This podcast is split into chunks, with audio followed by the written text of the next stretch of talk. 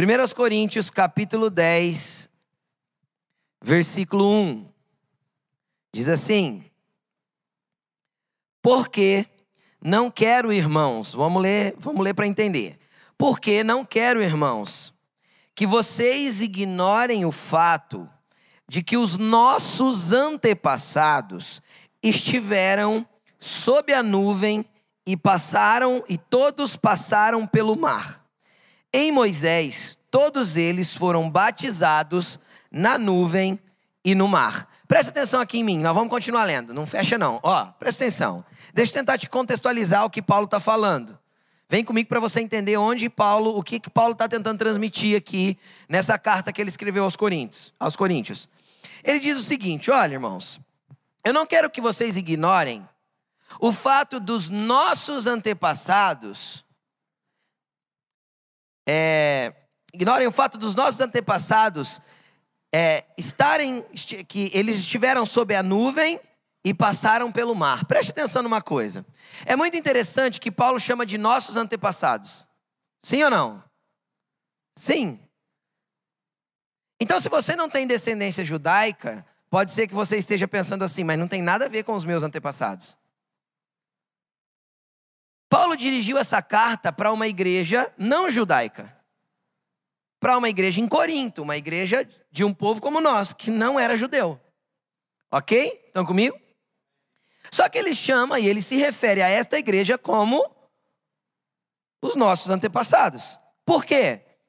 Porque se nós formos para o livro de Romanos, Paulo deixa claro que Abraão era nosso pai na fé que a fé de Abraão deveria ser imitada e que por causa da nossa imitação de fé, ele também era nosso pai. Paulo também explica no próprio livro de Coríntios que nós fomos enxertados para receber da mesma graça e da mesma glória que o povo de Israel. Então o que, que ele está falando? Olha, os nossos antepassados, que inclui a gente nessa linhagem judaica, tá bom? Inclui pela fé nessa linhagem judaica caminharam pelo deserto quando saíram do Egito. E lá, saindo do Egito, eles foram batizados no mar, através de Moisés, no mar e na nuvem. O que isso significa? Qual que é o simbolismo disso? Que a travessia do mar significa para nós o batismo nas águas, é uma passagem pelas águas. Assim como o batismo das nuvens, que acontece, que é a nuvem que paira sobre eles. Logo em seguida da travessia do mar, a nuvem chega, tá? Na verdade, um pouquinho antes da travessia do mar, na noite que, que eles vão atravessar o mar, a nuvem chega. A nuvem simboliza aquilo que vem do alto, o batismo que nós temos através do Espírito Santo. Então é algo que é simbolismo na terra, a passagem pelo mar, e algo que vem do céu, o batismo na nuvem. Isso é a simbologia. Estão comigo? E se tem alguém aqui que não. Eu falei que você é, é, é, Pela fé, você tem como linhagem hereditária os judeus. Se você não gosta de judeu, para de ser cristão. Por quê? Porque Jesus é judeu. Amém?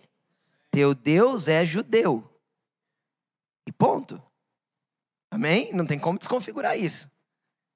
Amém, gente?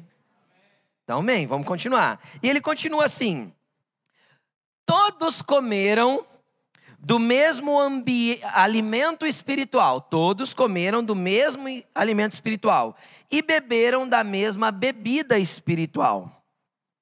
Pois bebiam da rocha espiritual que os acompanhava. Essa rocha era Cristo.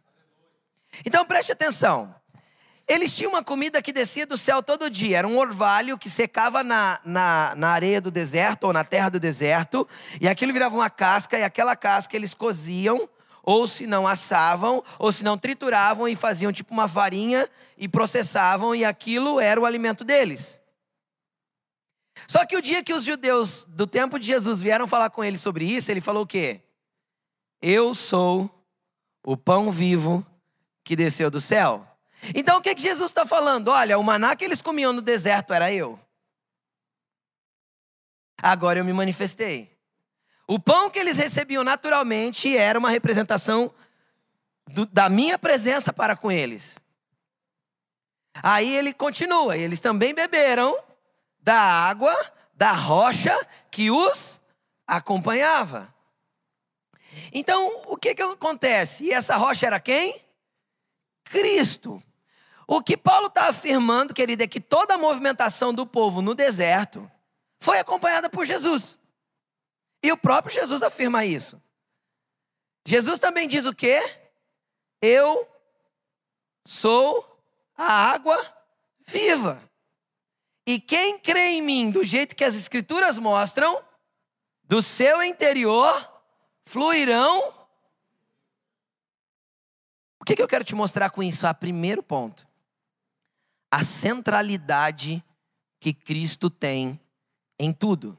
Agora fala uma coisa, se simbolicamente, preste atenção, se simbolicamente um orvalho que descia do céu e se tornava lá uma casquinha e virava um pão, ou um bolo, ou um assado, era Jesus. Se uma rocha que jorrou água era Jesus, e ele fala: Eu estava com eles e eu caminhava com eles, em sombras, em coisas é, que eram exemplos daquilo que ele era. Deixa eu te explicar uma coisa. Hoje nós temos um selo dentro de nós, dado pelo próprio Senhor, que é o Espírito Santo, que nos garante que Ele está conosco em todo o tempo, em todas as coisas, em todos os momentos. O pão que alimenta o nosso espírito é Cristo. A água que sacia a nossa sede é Cristo. E não dá para viver sem Ele. Porque Ele é tudo, em todos. E não tem como você tentar desconfigurar isso. Mesmo aqueles que desconhecem isso, Ele ainda é o alimento, Ele ainda mata a sede. Amém? É, vocês se empolgaram muito pouco com o que eu falei. Eu acho que não foi ministrado no teu espírito do jeito que foi no meu. Porque isso é muito poderoso. Porque o ar que você respira depende dele. Porque ele é o Senhor da tua vida. Mesmo que você não tenha se entregado para ele ainda. Mesmo que você não tenha passado pelo batismo do mar, nem no batismo da nuvem. Ele continua sendo aquele que te acompanha. Mesmo que você não goste de Jesus. Ele continua sendo aquele que te ama e vai ficar com você até que você se renda para Ele. Amém? Agora deixa eu te fazer uma pergunta bem legal e interessante. E eu tenho certeza que todo mundo vai levantar a mão. Quem aqui come todo dia? Levanta a mão. Quem aqui come todo dia? Levanta a mão. Levanta a mão. Se você não come todo dia, irmão, a gente pode te ajudar numa cesta básica, pode falar com a gente, tá? Não tem problema, se tem alguma necessidade, a gente pode ajudar. A gente tá aqui como igreja, só se for dia de jejum. Se for dia de jejum, não come, não. Amém? Se for dia de jejum, fica sem comer, que é melhor. Mas vamos continuar. Nós não só comemos todos os dias, e parece que essa pergunta é até estúpida, né? Sim ou não? Nada a ver, né? Todo mundo come. Uma vez por dia? Quatro, cinco, sete, né? A gente come. Agora deixa eu te perguntar uma coisa. Por que você come todo dia? Pro teu corpo? Na verdade era só para viver, mas não é, né? Alguns vivem e outros engordam, né? Então, a gente come mais do que pode, deveria comer. Agora deixa eu te explicar algo muito interessante e muito poderoso. Se o teu corpo precisa de comida todo dia, por que você acha que o teu espírito não precisa?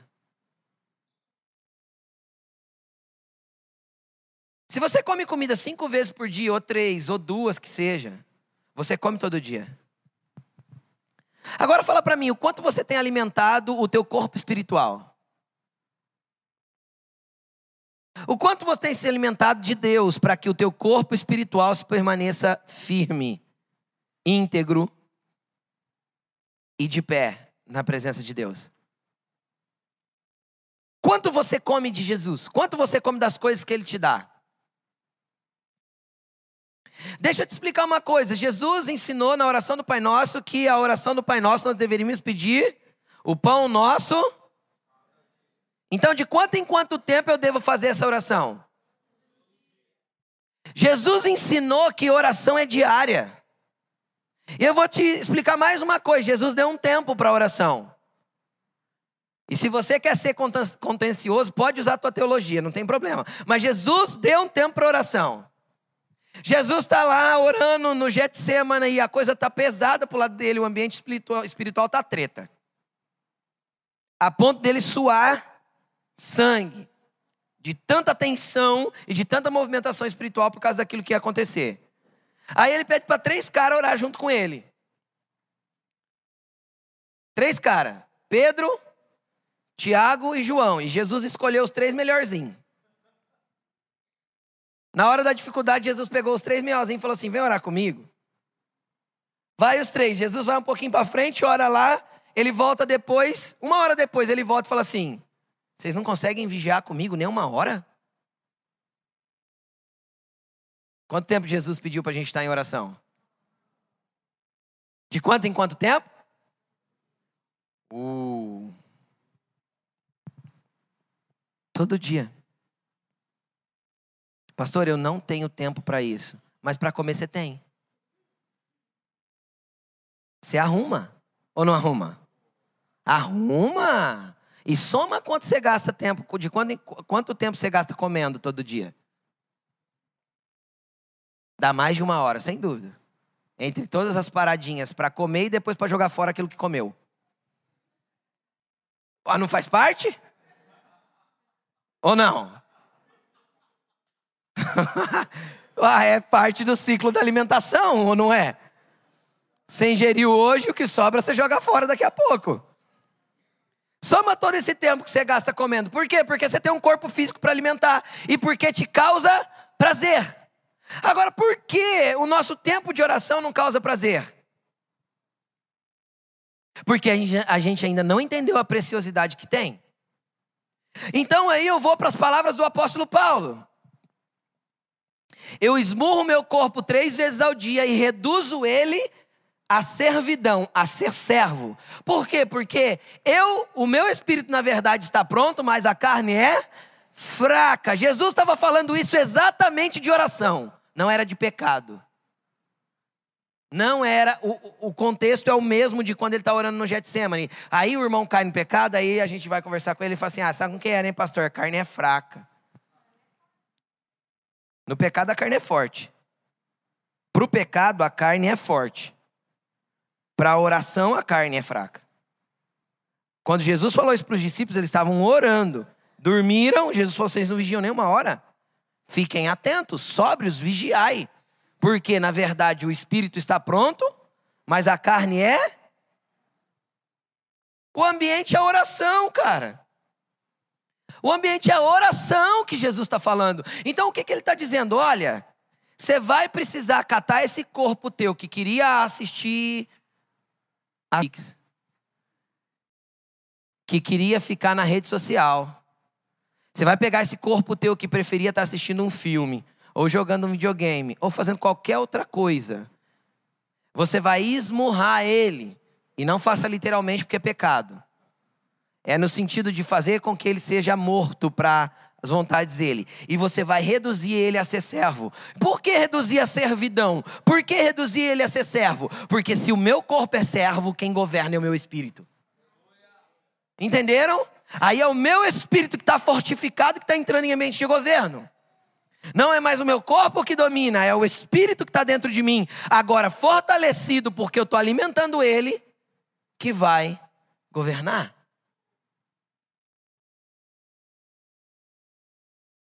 Ah, uma igreja que ora, cara. Não tem como dar errado. Há uma pessoa que ora. Não tem como dar errado. Eu vou, eu vou repetir: não tem como dar errado. Desde que a sua oração não seja um ritual religioso. Desde que a sua oração seja um, a construção de um relacionamento. Porque no ritual religioso eu pego um caderninho, escrevo tudo que eu preciso falar, eu falo igual uma matraca, quando eu termino de falar eu vou embora e não espero Deus fazer nada no, no ambiente. Mas no ambiente de relacionamento, eu me relaciono com alguém quando há um fluxo de duas vias. Sim ou não? Quando eu falo e ele fala comigo. Então é assim que Deus quer se relacionar com você. Só que para de negligenciar o alimento espiritual. Para de negligenciar a sua leitura bíblica, o seu tempo de oração por causa de qualquer outra coisa. Cara, se você toca o teu tempo de oração, teu tempo com Deus por qualquer coisa, quando chegar diante de Deus, o que, que vai acontecer? Eu já falei que a maior testemunha contra nós diante de Deus vai ser nossas redes sociais. E na verdade os, os smartphones já estão denunciando isso, né? Toda semana chega um relatorinho de quanto você ficou. E é muito tempo, não é? Bom, mas vamos continuar. Esse não é o foco e o centro da palavra. Eu quero falar com você um pouquinho a respeito da rocha, da rocha que sai água. Nós falamos de alimento, o alimento é importante. Qualquer dia eu vou voltar a ministrar a respeito da diferença de alimento e mantimento. Isso é poderoso tem uma diferença muito grande. Porque você pode pegar tudo que você ouve aqui, comer, ir embora para casa e ficar subnutrido o resto da semana. Como você pode levar isso como mantimento, cozinhar, trabalhar e fazer com que ele se torne vida para a tua vida. Amém? Então vamos continuar. Eu quero ler com vocês Êxodo capítulo 17, versículo 1 ao 6. Eu quero falar um pouco da rocha. Amém? Coloca no telão para mim Êxodo 17, versículo 1. Eu vou lendo aqui, vocês vão acompanhando aí. Pode acompanhar pelo telão, pode ser? Vamos lá? Tá aí já? Diz assim, ó: Toda a comunidade de Israel partiu do deserto de Sim, andando de um lugar para outro, conforme a ordem do Senhor. Eles eram guiados por Deus, estão vendo? Conforme a ordem de quem? Do Senhor. Acamparam em Refidim, mas lá não havia água para beber. Por esta razão, queixaram-se a Moisés e exigiram: Dê-nos água para beber. Ele respondeu: Por que se queixam a mim? Por que colocam o Senhor à prova? Mas o povo estava cedendo, sedento e reclamou a Moisés: Por que você nos tirou do Egito? Foi para nos matar de sede a nós, nossos filhos e nossos rebanhos? Então Moisés clamou ao Senhor: Que farei com este povo? Estão a ponto de apedrejar-me? Respondeu o Senhor: Passe à frente do povo, leve com você algumas das autoridades de Israel, preste atenção nisso. Quem que era para levar com Moisés? algumas das autoridades de Israel. Tenha na mão a vara com a qual você feriu o Nilo e vá adiante. Segura aí, eu vou terminar de ler. Presta atenção aqui. Novamente, deixa eu contextualizar você. Moisés tinha acabado de sair do Egito, tinha, Deus tem, tinha feito um monte de milagres poderosos. Deus tinha manifestado o seu poder no Egito. Certo? dez pragas, venceu o faraó, derrotou o exército, nuvem vindo, mar se abrindo. Pensa numa manifestação de poder gloriosa que Deus fez para eles. Gloriosa. Por quê? Porque Deus tinha acabado de chegar naquele povo e ele queria demonstrar o seu poder para que aquele povo cresce nele. Então ele dá sinais, primeiro para humilhar os deuses do Egito, depois para destruir o exército de Faraó, porque o tempo deste exército tinha encerrado. E por último, e mais importante, para mostrar para aquele povo que ele era um Deus poderoso e que se preocupava com eles. Quem já recebeu o milagre de Jesus aqui? Por quê? Porque ele é um Deus poderoso e se preocupa com você. Aí o que, que acontece? Acontece que eles tinham acabado de entrar no deserto e, e, e, tenta, tenta comigo aqui. Às vezes você não é bom de geografia ou não conhece a geografia, mas preste atenção. Se você abre o seu mapa ou o seu Google Maps aí no seu celular e você vai lá no Egito, é no mesmo lugar, o Egito não mudou não, não mudou o endereço do Egito de lugar, é lá no mesmo lugar no mapa mundi. Então, você vai lá no Egito, você vai ver que o Egito tem uma pequena península que passa por cima do Mar Vermelho e conecta direto o que a gente conhece hoje como faixa de Gaza. É ligado por terra. Sim ou não? Quem sabe de geografia sabe do que eu estou falando. O que, que acontece? Aquele era o caminho mais curto de, do Egito até a terra que Deus falou que ia dar para eles. Porém, Deus fala isso, está é, escrito em, em, no começo do livro de Êxodo. Eu não vou colocar eles pelo caminho da faixa de Gaza, que naquele tempo era a terra dos filisteus, pela terra dos, dos filisteus, por quê? Porque os filisteus eram, eram um povo muito treinado na guerra. Eles eram, naquela região, o povo mais violento para a guerra eram os filisteus. É onde é a faixa de Gaza até hoje é treta lá, não é? Você não vê na televisão? Nunca, nunca deixou de ser treta. Faz quatro mil anos que é treta a faixa de Gaza. E eram os filisteus. E os caras eram treta, não adianta. Os caras eram fortes, era bom na guerra. E os caras que estavam saindo do Egito, o que, que era? Escravo, cara. Escravo construtor. Os caras sabiam fazer tijolo e levantar estrutura no Egito. É o que eles sabiam fazer. Aí você cata um bando de construtor, vai pôr para guerrear com o filisteu, vai dar ruim. Não porque Deus não intervir, Deus faria eles ganharem. Sim ou não? Mas a Bíblia diz que Deus falou assim: Eu não vou colocar eles por ali porque eles terão medo da guerra. Porque o coração deles não estava pronto para isso. Estão comigo? Então Deus coloca eles no caminho do mar e eles param na beira da praia, do Mar Vermelho. Então Deus abre a, a, o mar, eles atravessam a seco e o, o exército do, do, do, Egito é engolido pelas águas, porque eles terminam de atravessar, os egípcios estão atravessando, o mar se fecha. E Deus dá vitória. Ali Miriam dança com o tamborim, profetiza, eles ficam felizes e eles entram na península do Sinai. Que é, se você olhar lá no mapa, você vai ver que tem um bico de terra assim, ó, que é onde é a, a parte da Arábia Saudita hoje. Arábia Saudita? Acho que é. Não tenho certeza. É um país lá do Oriente Médio. Tá lá, é um bico para baixo, é Arábia Saudita. É a Arábia Saudita hoje, é a península do Sinai, é onde tinha o Sinai, o Oreb, é o mesmo monte. Tá bom? Oreb, Sinai, é o mesmo, a mesma montanha. E eles desceram ali naquela coisa. E o que, que tem ali? O que, que tem ali? Nada, irmão. Só pedra. Deserto. Tem nada. E quem conduziu eles, que a gente leu? Quem? O Senhor conduziu eles até esse lugar. O Senhor conduziu eles até ali. Porque era ali que Deus queria manifestar um pouco mais do seu poder. Querido, muitos desertos que você passa é só Deus querendo manifestar o poder dele na tua vida e você não está entendendo.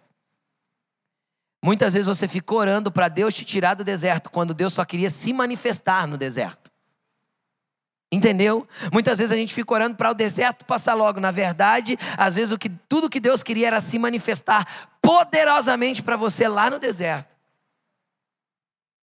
Porque a terra prometida é apenas uma promessa, mas o deserto é o que me deixa pronto para ela. Vocês entendem o que eu estou falando? Se a terra é prometida, ela é apenas uma promessa, mas é o deserto que me deixa pronto para ela. O que eu vou conhecer no deserto? Eu vou conhecer o poder de Deus. Eu vou conhecer o poder de Deus, porque é o poder para fazer cair orvalho e orvalho virar pão. É o poder para fazer água sair de uma rocha. É o poder para mandar carne quando eles pediram carne. É o poder para ter uma nuvem por cima da cabeça e, uma, e a nuvem ficar incandescente de fogo de noite para eles se aquecerem. Ah, Deus mostrou muito poder. E o poder Deus vai mostrar para você quando você estiver passando em lugares áridos. É lá que Deus vai poder manifestar o poder. Então não pede para sair do deserto, pede para Deus mostrar o poder dele. Fala para o Senhor, o que, que o Senhor quer me mostrar nesse deserto? Como o Senhor quer se revelar a mim? Porque Cristo estava o tempo, o tempo todo tentando se revelar para eles e eles não viram. Você entende isso? Cristo era a rocha, Cristo era a nuvem, Cristo era o mar se abrindo, Cristo era a coluna de fogo, Cristo era o pão que desceu do céu. Cristo era a água que saciava a sede. Cristo estava o tempo todo tentando se mostrar para eles e eles cegos pela dificuldade do deserto, reclamando para Moisés. Vamos continuar lendo o texto. Moisés falou, né? É, o Senhor falou para ele: passe à frente do povo e leve com você alguma das autoridades de Israel. Tenha na mão a vara com a qual você feriu o Nilo. Era a vara de pastor dele, tá? A vara não tinha nada especial na vara. Era um pau. É um pau. Pau. Cajado. Tá bom? Só que simbolizava na vida de Moisés uma autoridade que Deus tinha dado. Vamos continuar. É, eu estarei à sua espera no alto da rocha do Monte Oreb. Bata na rocha. Preste atenção nisso. O que, que Deus mandou ele fazer? Bater na rocha. Bata na rocha, e dela sairá água para o povo beber. Assim fez Moisés à vista das autoridades. O povo todo viu? As autoridades viram. E a água jorrou. E chegou até o povo e o povo bebeu. Estão entendendo? Amém? Então são três coisas interessantes aqui que você guarda aí no seu coração. Ponto número um: eles tinham acabado de entrar no deserto. Eles atravessaram o mar, entraram no deserto, já aconteceu isso aí. Eles nem, nem tinham chegado no, no. Nem tinha acontecido de Deus se manifestar ainda no Sinai. Nada disso. Não tinha lei, não tinha nada ainda. Deus já estava cuidando deles. Aí faltou água. Ah, por que faltou água? Não sei, acabou as vasilhas que eles tinham. Às vezes trouxeram água do Egito e acabou. Chegaram num lugar que não tinha água. E ao invés de eles recorrerem a Deus, eles começaram a reclamar. Aí Deus leva Moisés e pede para Moisés fazer isso: fira a rocha, a água vai sair das autoridades. Amém? Agora deixa eu te contar, eu vou te contar duas histórias, mas o que eu quero que você entenda é o meio. Então você aguenta eu contar as duas? Vamos para Números, capítulo 20. Números, capítulo 20. Versículo 1. Está no telão? Olha aí, acompanha comigo no telão. No primeiro mês, toda a comunidade de Israel chegou ao deserto de Zim. Está falando de outro deserto. Em Cádiz. Ali, Miriam morreu e foi sepultada. Deixa eu te explicar uma coisa. Esse deserto aí que eles chegaram, já fazia mais ou menos uns 35 a 38 anos que eles estavam no deserto, que Deus estava mandando pão todo dia água todo dia, alimento todo dia, que eles estavam sendo abastecidos e cuidados por Deus, sem adoecer, sem as roupas ficarem velhas, sem as coisas se estragarem. Uns 35, 38 anos. Miriam, é, quando atravessou o mar, ela cantou, dançou, profetizou. Aí ela já estava morrendo de velhice. Fazia tempo. Amém?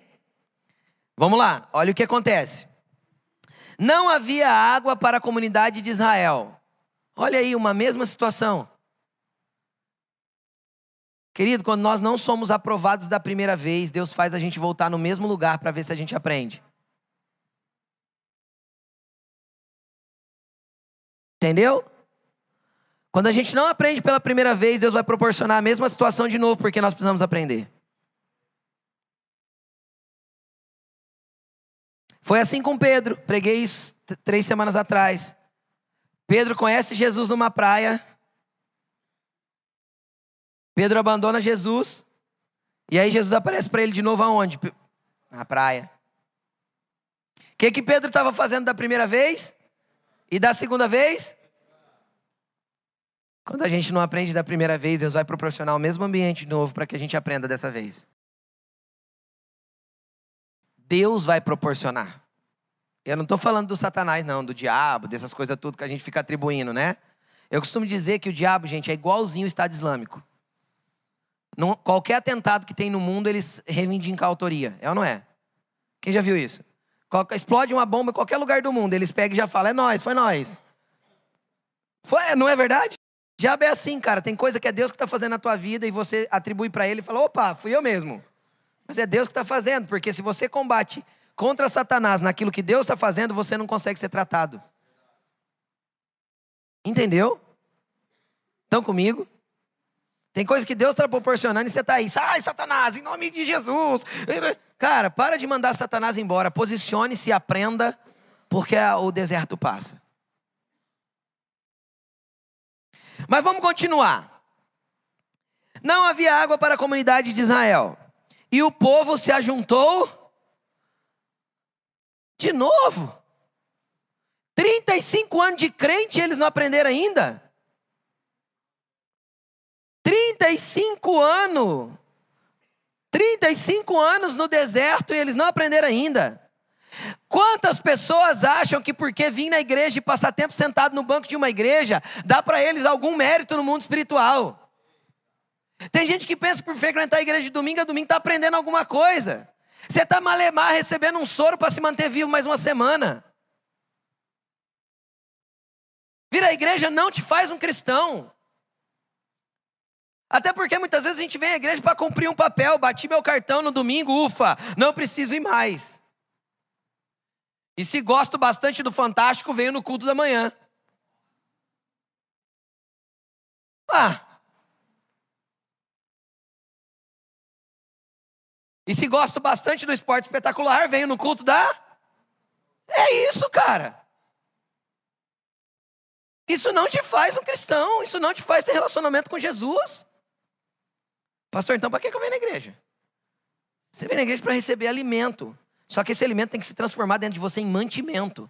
É diferente eu ir num restaurante comer e sair. E é diferente eu ir num supermercado e trazer um saco de arroz, um saco de feijão, um punhado de carne. E eu ir para o fogão, eu cozinhar aquilo. E aquilo gera nutrição para mim. Não é só uma semana, dias e dias aquilo vai me nutrir. Então aqui não é um restaurante, aqui é um supermercado espiritual.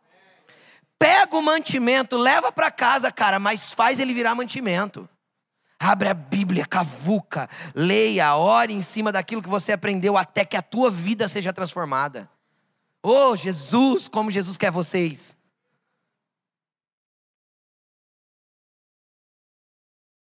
Jesus quer muito que você o conheça, sabia? Porque todo o nosso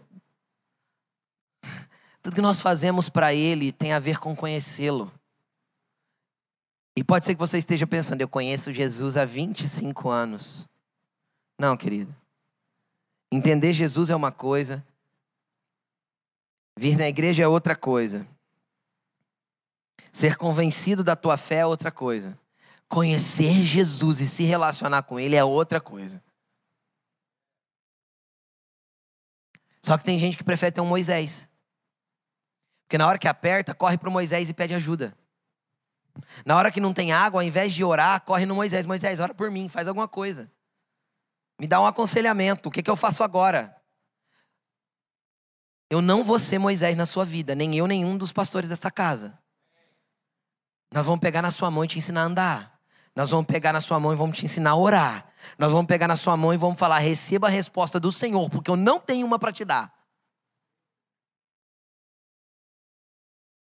Deus não quer mais Moisés, porque Cristo veio, rasgou o véu e abriu o caminho para todo mundo entrar. Oh, é para todo mundo entrar, é para todo mundo se relacionar. Deus não quer um sacerdote, Deus quer uma nação sacerdotal. Um povo que é reino e sacerdotes do Altíssimo. O sacerdote é aquele que vai poder entrar no santo lugar e apresentar incenso para ele e levar as causas diante dele. Quem é sacerdote aqui nessa igreja? Todos. Se você não levantou a mão, você é e não sabe. Todos. Porque por Moisés eu vou reclamar, e do Moisés eu vou reclamar, e contra Moisés eu vou falar, e o Moisés eu vou criticar. Afinal, não está saindo do jeito que eu queria. Sim ou não? Sim. Sim. Você tem que conhecer Jesus, conhecer quem é a rocha. Mas vamos continuar, senão eu não termino a mensagem. E eles se juntaram contra Moisés e Arão, versículo 3. Discutiram com Moisés, discutiram com Moisés. Discutiram com a liderança. Por quê? Porque eles não estavam satisfeitos. Porque quem pode satisfazer é a rocha e não Moisés. Vamos continuar. Quem dera tivéssemos morrido quando os nossos irmãos caíram mortos perante o Senhor. Ele está falando da revolta de Corá, que já tinha passado. 18 mil, se eu não me engano, morreram num dia só. Ah, quem dera a gente tivesse morrido junto, a gente tá com sede. Mas vamos continuar.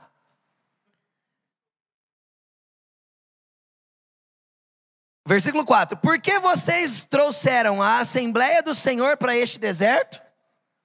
Para que nós e nossos rebanhos morrêssemos aqui? A mesma conversinha 35 anos depois, no mínimo.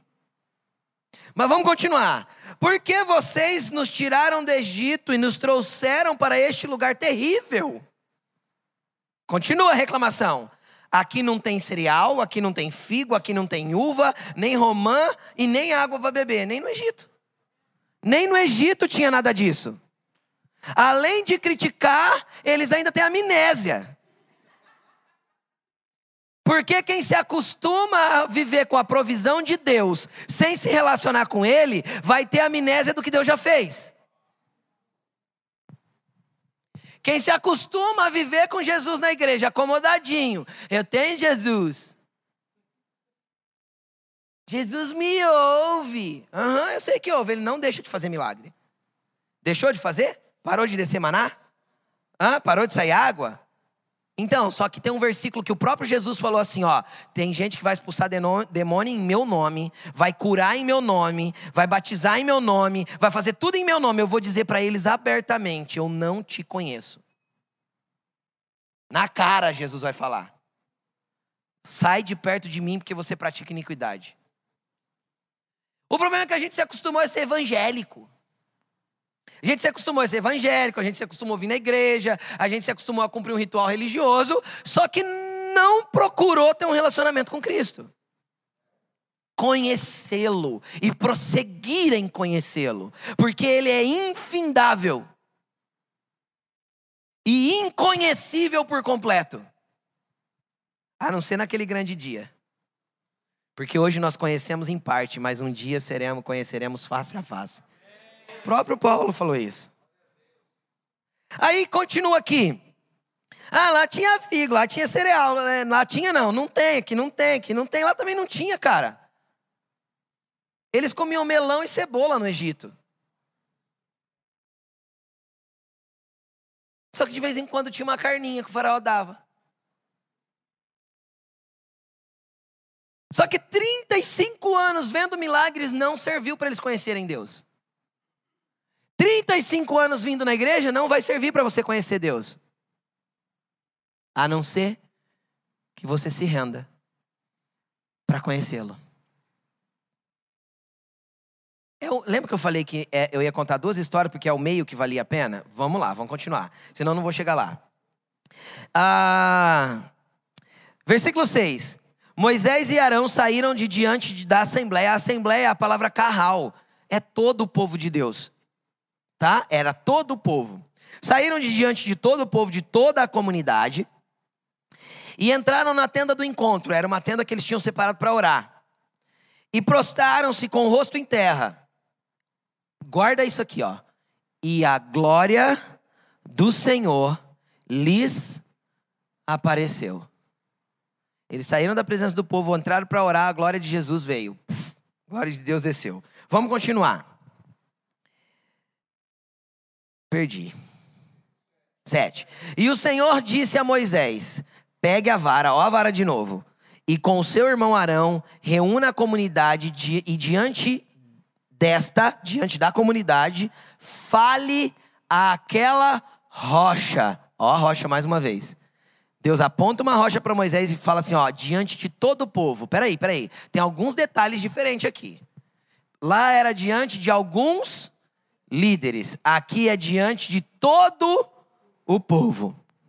Estão comigo? Lá era para ele bater na rocha, ferir a rocha. Aqui Deus manda ele fazer o quê? Falar a rocha.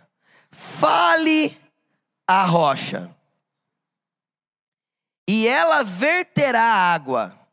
Vocês tirarão água da rocha para a comunidade e os rebanhos beberem. Então Moisés pegou a vara que estava diante do Senhor, e como este lhe havia ordenado, Moisés e Arão reuniram toda a assembléia em frente da rocha E Moisés disse: Escutem, rebeldes. Moisés estava nervoso. Moisés estava sangue quente. Escutem, rebeldes. Será que teremos que tirar água dessa rocha para lhes dar? Então Moisés ergueu o braço e bateu na rocha duas vezes.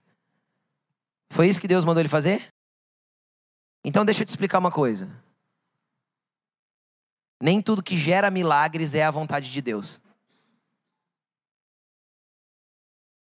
Entendeu? Nem tudo que gera milagres é do jeito que Deus gostaria que fosse. Gerou um milagre. A água saiu? Saiu. Nem tudo que gera milagres é da forma que Deus gostaria que fosse. Então a nossa preocupação deve ser não é em gerar o milagre, mas em fazer da forma que Deus quer que faça. Vamos continuar. Ele bate duas vezes, jorrou a água e a comunidade e os rebanhos beberam. O Senhor, porém, o Senhor, porém, tem teve um porém para Moisés. O povo soube do porém, mas para Moisés teve um porém. Mas o povo reclamou igual. Moisés agiu igual. Por que tem um porém para Moisés e não tem um porém para o povo? Vamos continuar. Porém, disse, o Senhor, porém, disse a Moisés e a Arão: Como vocês não confiaram em mim para honrar a minha santidade. Eu não entendo Deus, não, não estou entendendo o que Deus está querendo falar aqui. Você está?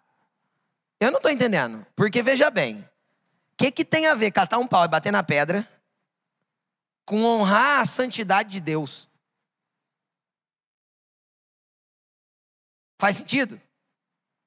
Faz muito sentido, sim ou não? Mas vamos continuar. Vocês conduzirão, vocês não conduzirão esta comunidade para a terra que eu lhes dou. Pronto. Deus falou para eles, cara, porque vocês não me honraram e não me santificaram, pegaram o pauzinho aí bateram na pedra. Vocês não vão continuar levando o povo. Vocês vão morrer antes. Josué que vai entrar com esse povo lá. Vocês não. Amém? Estão comigo? Por que isso aconteceu? Qual que era a diferença do povo que reclamou do mesmo? Reclamou pior, né? Reclamou pior. Você concorda comigo? Porque 35, 35 anos sendo cuidado por Deus. A Bíblia diz que as sandálias deles não se envelheceram, nem uma correia da sandália quebrou em 35 anos. É milagre ou não é milagre? 35 anos comendo todo dia, olha que interessante. A Bia perguntou isso para mim ontem, acho que foi. 35 anos, caiu o orvalho, secava, virava o maná o pão que eles faziam lá. Eles colhiam durante seis dias, só que na sexta-feira eles tinham que colher porção dobrada. Se eles colhessem mais do que eles precisavam nos outros dias, o que sobrava apodrecia. Só que na sexta-feira não apodrecia, dava para os dois dias. Cara, era, era 35 anos vendo milagre e eles se queixaram pior do que da primeira vez. Só que não mudou. Deus deu água do mesmo jeito. Sim ou não? Sim. Agora eu quero te explicar o que, que Deus que quer, quer que você viva, o que Jesus veio fazer e porque Ele é a nossa rocha e como nós devemos nos relacionar com ela. Coloca para mim no telão Êxodo capítulo 33. Êxodo 33, 18.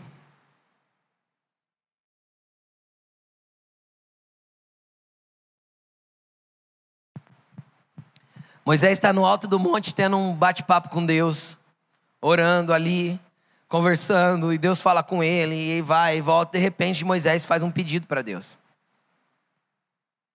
Um pedido de quem tem fome e sede. Um pedido de quem não se contenta a ser um subnutrido espiritual. Um pedido de quem não se contenta apenas com a água e a, o pãozinho descendo do céu.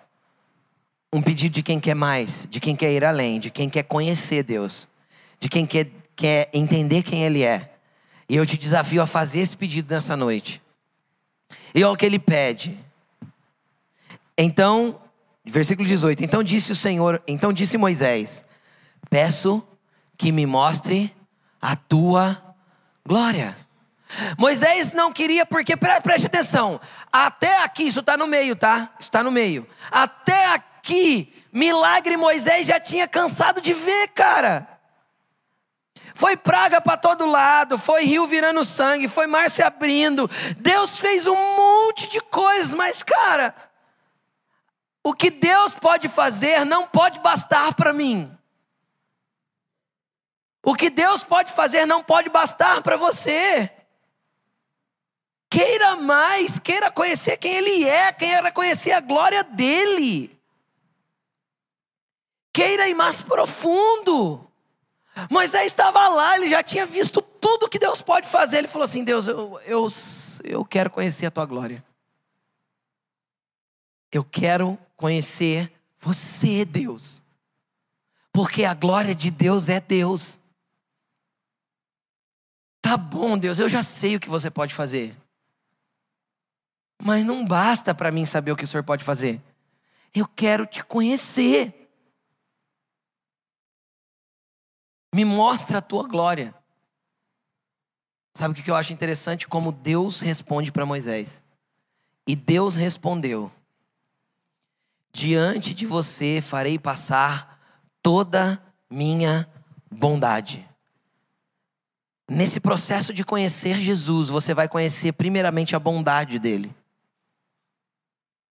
e diante de você proclamarei o meu nome, Yahvé, o Senhor. Então deixa eu te explicar uma coisa. Conforme você começar a conhecê-lo, vai acontecer na tua vida igual aconteceu com Pedro. Lembra de Pedro? Quem o povo está dizendo que eu sou? Ah, Elias, um profeta. Né? E vocês? Pedro fala assim: Tu és o Cristo. Pedro pôde dizer quem ele era. E se eu perguntasse para você hoje, quem Jesus é para você?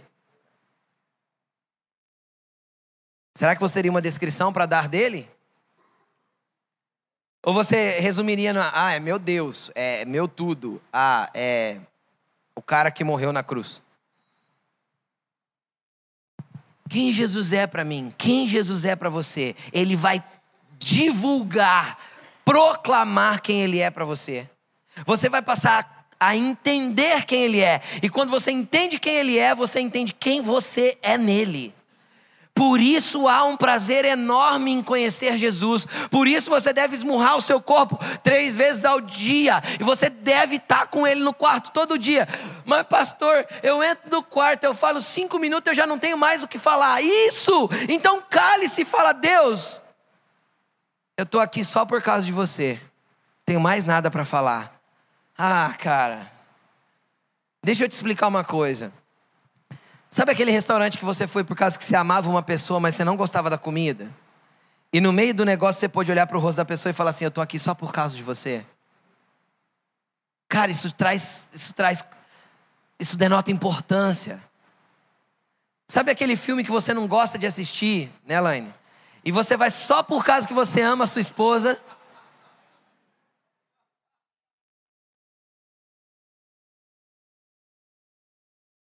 Aí você tá lá no cinema por causa de quem, cara?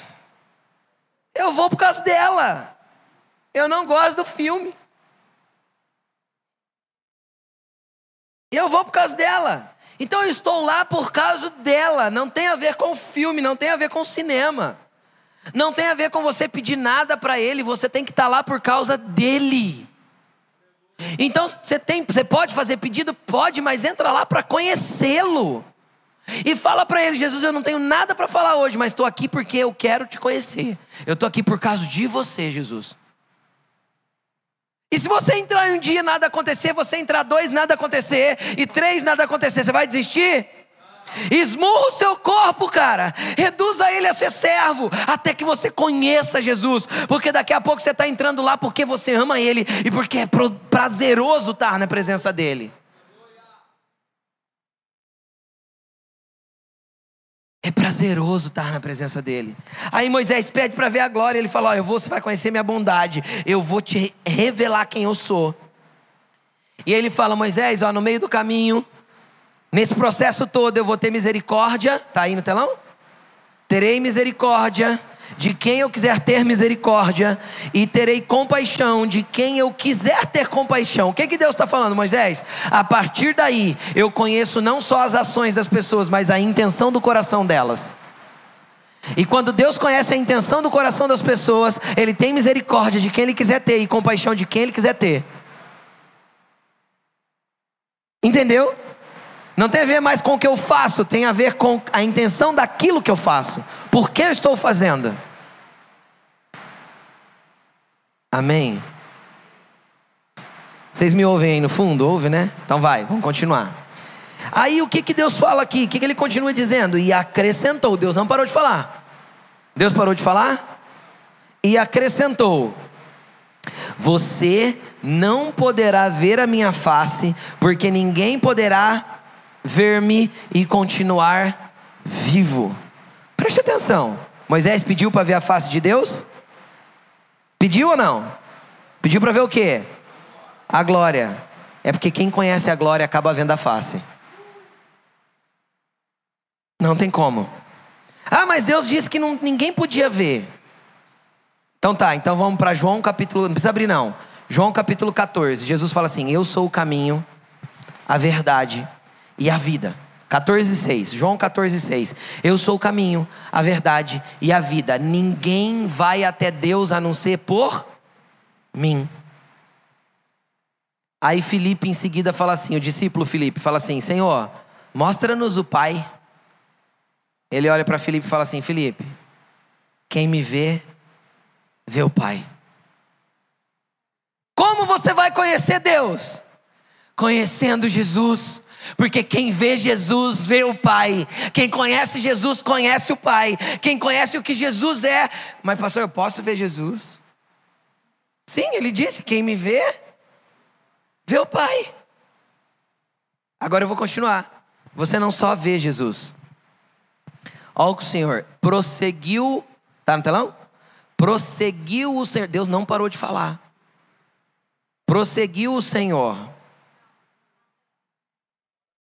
e prosseguiu o Senhor: há aqui um lugar perto de mim, onde você ficará em cima de uma rocha. Que rocha é esta? É aquele que está sentado à destra do Todo-Poderoso. Deus não falava de lugar físico. Deus falou assim: ó, perto de mim, Moisés, tem um lugar e tem uma rocha. Eu vou te colocar sobre ela, porque sobre ela você pode ver a minha glória.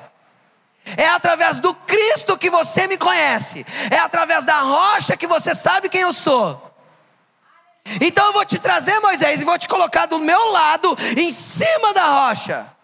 Mas não acabou por aí. Preste atenção. Quando a minha glória passar, eu vou abrir uma fenda na rocha e o cobrirei com a minha mão até que tenha acabado de passar. Preste atenção.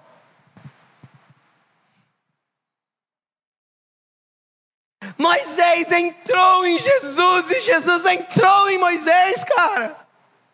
Jesus quer entrar em você e você tem que mergulhar nele. Cristo em nós, a esperança da glória. A vida eterna é, João 17, 3 ou 4, a vida eterna é que te conheçam como único Deus e conheçam a Jesus a quem enviaste. Esta é a vida de verdade, esta é a eternidade real. Esse é o significado de viver. É chegar tão perto de Deus que Deus precise abrir Jesus e te colocar dentro dele para que você se torne um com ele. Aí você entende por que Moisés não podia bater na rocha? Porque quando eu conheço Jesus, querido, eu só falo e rios de água viva começam a fluir de mim.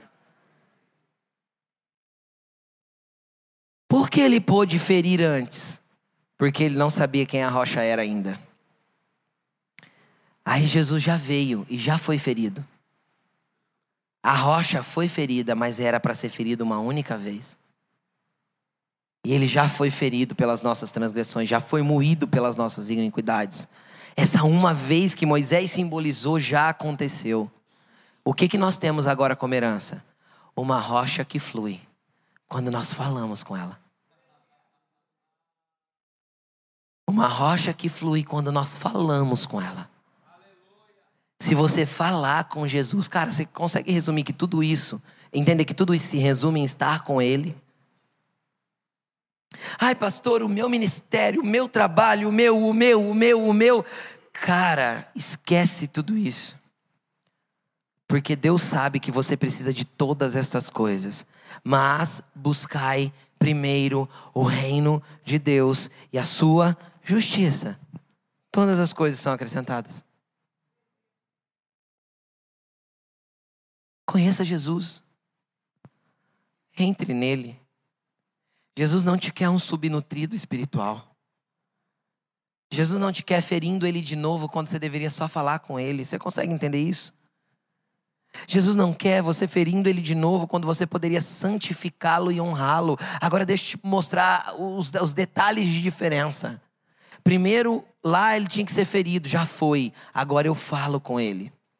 Depois, lá ele se manifesta diante de alguns líderes, foi visto só pelo povo de Israel. Vocês estão comigo? Agora toda a comunidade pode ver a água jorrar. Agora deixa eu te explicar uma coisa: quando nós falarmos, a água vai jorrar de nós, porque Jesus disse que Ele habita em nós e de nós flui a água da vida. Todo mundo vai ter que ver o que as pessoas têm visto fluir de você.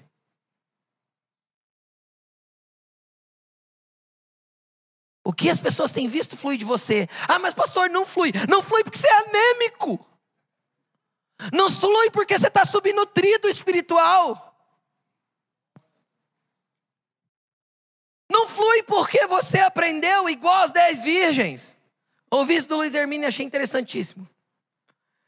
Igual das dez virgens, cinco eram prudentes, tinham óleo. E cinco precisavam ainda ir comprar, porque o óleo delas não deu. A gente está mais acostumado a comprar dos Moisés os óleos. Ora por mim, derrama um pouquinho, dá um pouquinho de óleo aí. Você viram que a primeira coisa que elas fizeram foi pedir para o outro? Cara, gere o teu próprio óleo e tire da rocha o óleo, porque é de lá que vai jorrar. Ah, meu Deus do céu, conheça Cristo.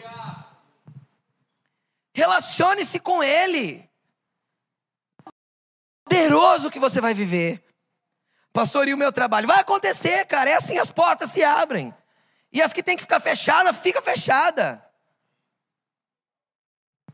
É, a porta aberta é você e a fechada é você, é tudo sobre você, é, tudo sobre ele, cara.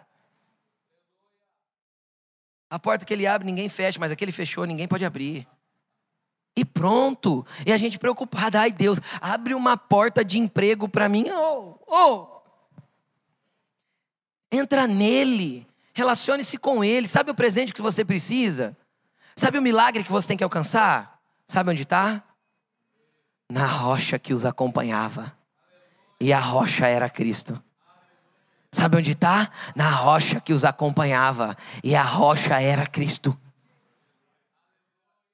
Sabe onde teus presentes estão? Tá? Sabe onde teu milagre está? Deixa eu te explicar. Para de fazer campanha. Ore.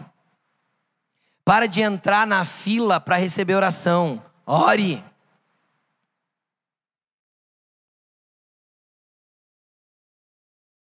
Sete semanas para tal coisa. Cara. Vida no quarto para tudo. Entendeu? substitui os Moisés pelo relacionamento com a rocha, ela continua lá do lado do pai. Entendeu? Porque ele morreu e foi levado e se assentou à destra do Todo Poderoso. Com que nível de glória? João 17, versículo 1. Pai, glorifica-me com a glória que eu tinha com você antes do mundo existir. Ele está lá, cheio de glória de novo. Para quem? para nós. Para você, tem uma multidão com sede. Tem uma multidão no deserto, queimando debaixo do sol, esperando a água. Fale com a rocha. Vai jorrar daqui. Vai jorrar daí. Eu vejo fontes no deserto aqui, ó. Eu vejo muitas fontes no meio do deserto da vida das pessoas. Eu vejo muitas fontes jorrando nas academias, nos bares, nas, na, na, nos trabalhos, nas empresas. Eu vejo muitas fontes jorrando de pessoas que se relacionam com Ele porque o amam. Ah, Jesus é apaixonante, gente. Impressionante. E se tivesse mais um monte de antes para falar dele, todos os antes ele era. Grande, poderoso, rei da gente. Daqui um dia ele vem. Ah, meu Deus, daqui um dia ele volta. Ai, pastor, eu não acredito nisso. O problema é seu. Você querendo ou não, vai acontecer. Se você falar assim, ah, eu não acredito na gravidade. Sobe no polo, sobe de cima do prédio e pula. E fala para a gravidade que você não acredita nela. Ele vai voltar. Para quê? Para ser o rei que os israelitas esperavam. Agora ele vem reinar. Uma espada sai da sua boca e os seus olhos são como chama de fogo. e os seus pés são de lação reduzente. Ele vem montado num cavalo branco e com ele miríades de miríades dos seus santos. Quem que são os santos dele? Os que entraram na rocha. E ele vem para quê? Para governar. Para governar. Entendeu? Ah, eu amo Jesus. Coloque-se de pé. O que, que você vai orar? Jesus, eu quero te conhecer. Às vezes você vem na igreja há anos e você está pensando assim, eu nunca, eu nunca conheci Jesus assim.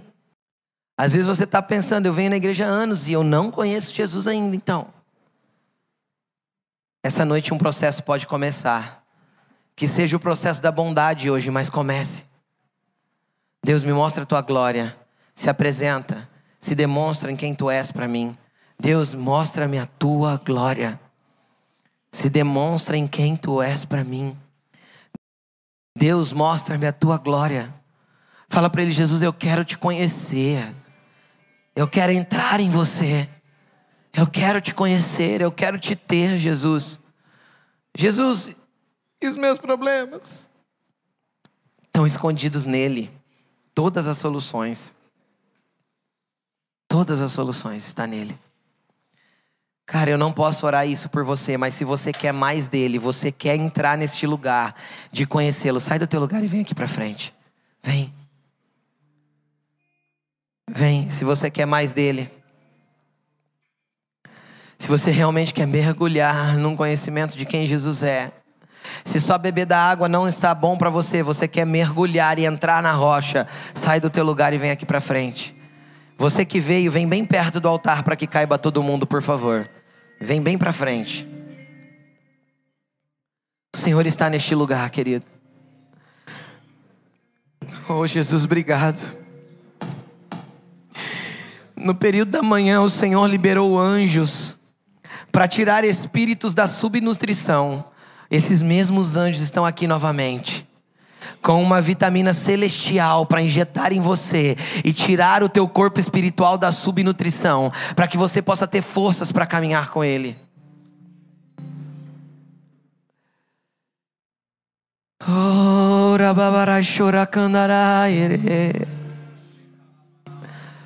Vem, Senhor, vem, Senhor. Vem, Senhor, nós queremos te conhecer, nós queremos saber quem tu és. Jesus, nós não queremos te ouvir, ouvir falar de ti pela boca de outro, nós queremos ouvir a tua voz, diz isso para ele. Feche os seus olhos, querido, para você se desconectar do natural. Fala para ele, Jesus, eu quero te conhecer, eu quero mais de você. Você que está aí no banco, feche os seus olhos e comece a orar. Fala, Jesus, eu quero mais te conhecer e prosseguir em te conhecer. Eu quero entrar na rocha. Eu quero, Senhor, me lançar em você.